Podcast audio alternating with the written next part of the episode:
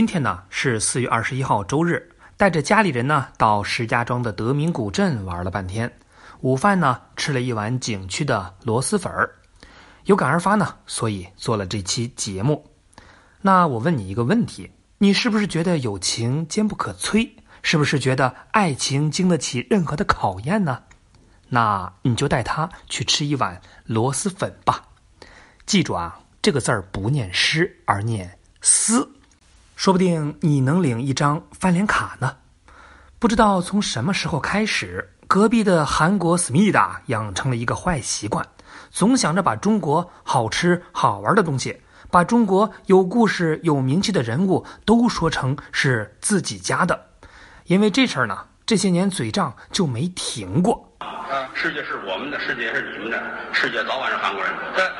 谁说的呀？韩国人高啊了不起啊最近弄一个载人的火箭，听说要上太阳上去，啊，那还不烧死那？上去他们晚上去。啊？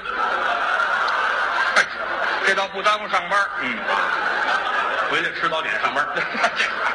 没听说过都。据说了不起的人都是韩国人，谁呀如来佛是韩国人，哦、耶稣韩国人啊重生是韩国人啊孙悟空韩国人。哎呦这肯定是正确的。怎么呢？孙悟空用棒子，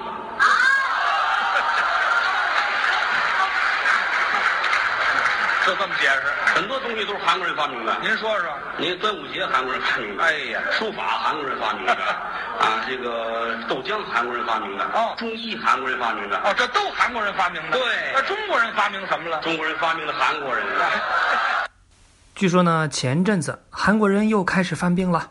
某位韩国网友呢，吃了一碗中国的螺蛳粉儿，觉得味道特别神奇，就在社交软件上疯狂的种草，还号召韩国政府去给螺蛳粉申遗。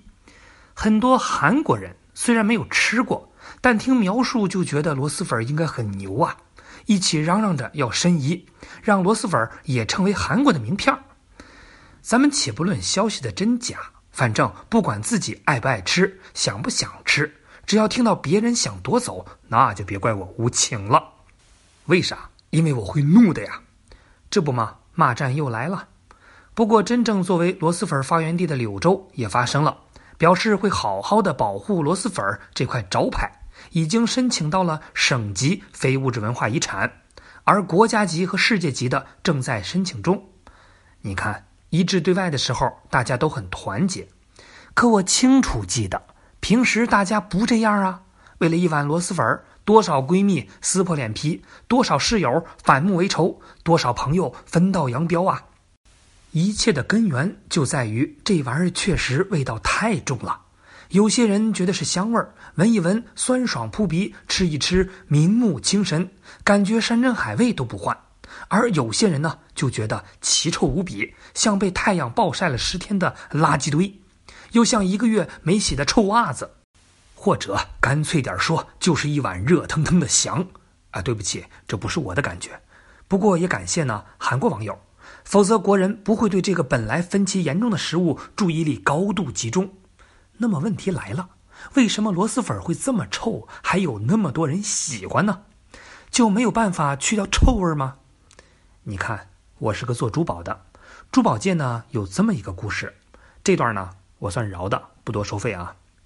话说呢，二零一八年，在泰国的苏梅岛，有一位叫尼奥斯的酒吧老板，没事儿就到海滩上散步。这天呀、他发现了一块看起来有点奇怪的石头，还散发着一股臭味儿。因为感兴趣，就把这块石头带回了家，然后随手就放在自家的花园里。当然，谁在珠宝圈里没有几个资深的朋友呢？他的福星来了，一个朋友来做客，告诉尼奥斯：“兄弟，你捡到宝了。”尼奥斯一脸的迷茫，赶紧问是怎么回事啊？朋友郑重其事的告诉他，这是一块价值无限的龙涎香，非常难得，普通人捡到它的几率就和天上的陨石砸中脑袋那么难。何以见得呢？朋友呢就给他做了一个实验，这块石头外表看着有点像金黄色的蜡烛，然后用火烤、火烧的话就会慢慢融化，但是如果冷却下来以后，就又会恢复原来的状态。你就说神不神奇？正因为有了这块堪比黄金的石头，四十四岁的尼奥斯决定卖掉这块石头，让自己退休以后过上舒适的好日子。据计算呀，这块重二十二磅啊，也就是大概二十二斤的龙涎香，价值达到令人惊讶的五十万美金，约合人民币三百四十万吧。那么龙涎香到底是什么呢？又为什么这么贵呢？其实很多人可能知道，龙涎香是鲸鱼消化系统的肠梗阻所产生的排泄物，也就是鲸鱼的翔。所以说，臭的东西不要随意贬低，没准你退休就需要这么一块臭东西呢。好了，回到主题，咱们继续聊聊螺蛳粉的来源。都知道螺蛳粉的故乡是柳州，这里呢盛产青螺。据考古学家的发现，三万多年前的石器时代，柳州人的祖先就拿螺丝去烧烤了，而且还特地拿兽骨打磨出针，用来挑螺丝肉。于是，这种热爱就穿越了几万年，到了上世纪八十年代，柳州有几个大菜市场专门批发螺丝，到了晚上就变成夜市卖螺丝汤。后来，某位老板常听到顾客说，夜宵光吃螺丝汤根本填不饱肚子，于是老板受启发，就把广州人常吃的米粉放进螺蛳汤里煮，第一碗就这么诞生了。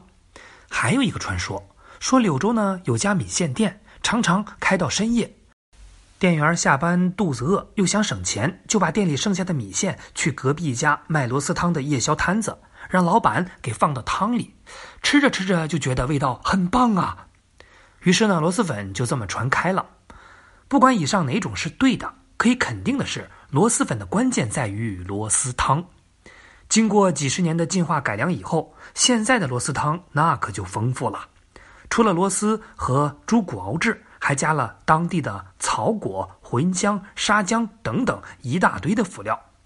其实你闻起来那股怪怪的臭味儿，就是来自于这一锅神奇材料组合的结果呀。那么问题又来了，就跟吃安徽牛肉板面见不到牛肉一样，好像也没有见过螺蛳粉里有螺丝啊。其实呢，就是因为熬已经基本没有剩下啥东西了，没有拿来。作的价值，所以呢，店家干脆直接就扔了。有些店家呢会摆几个放到碗里，无非呢是为了增加食欲的装饰而已。其实说到臭味，汤只是一小部分的贡献，真正的罪魁祸首呢就是里边的配菜酸笋。如果说广西人吃酸笋的历史，那可比螺蛳粉要悠久很多了。早在秦汉时期，这块呢就开始腌制酸笋了，跟冬笋不一样。广西人制作酸笋呢，一般是六到九月份去挖边笋，虽然口感不如冬笋鲜嫩，但很适合用来腌制。其实螺蛳粉里的酸笋已经算克制了，一般都是加了辣椒油，在锅里干炒，身上的味道已经被去掉大半儿。就这样，很多人还是受不了，你就可想而知，刚出坛子的酸笋有多带劲儿了。所以呢，也回答了开头的问题。想要不臭，别放酸笋就行了。可没有臭味的螺蛳粉还有灵魂吗？现在国内外有一万多家螺蛳粉店，还有不到两万家网店，而且呢数量还在疯涨。二零一九年第一季度，网上平均每天卖出八十万份儿。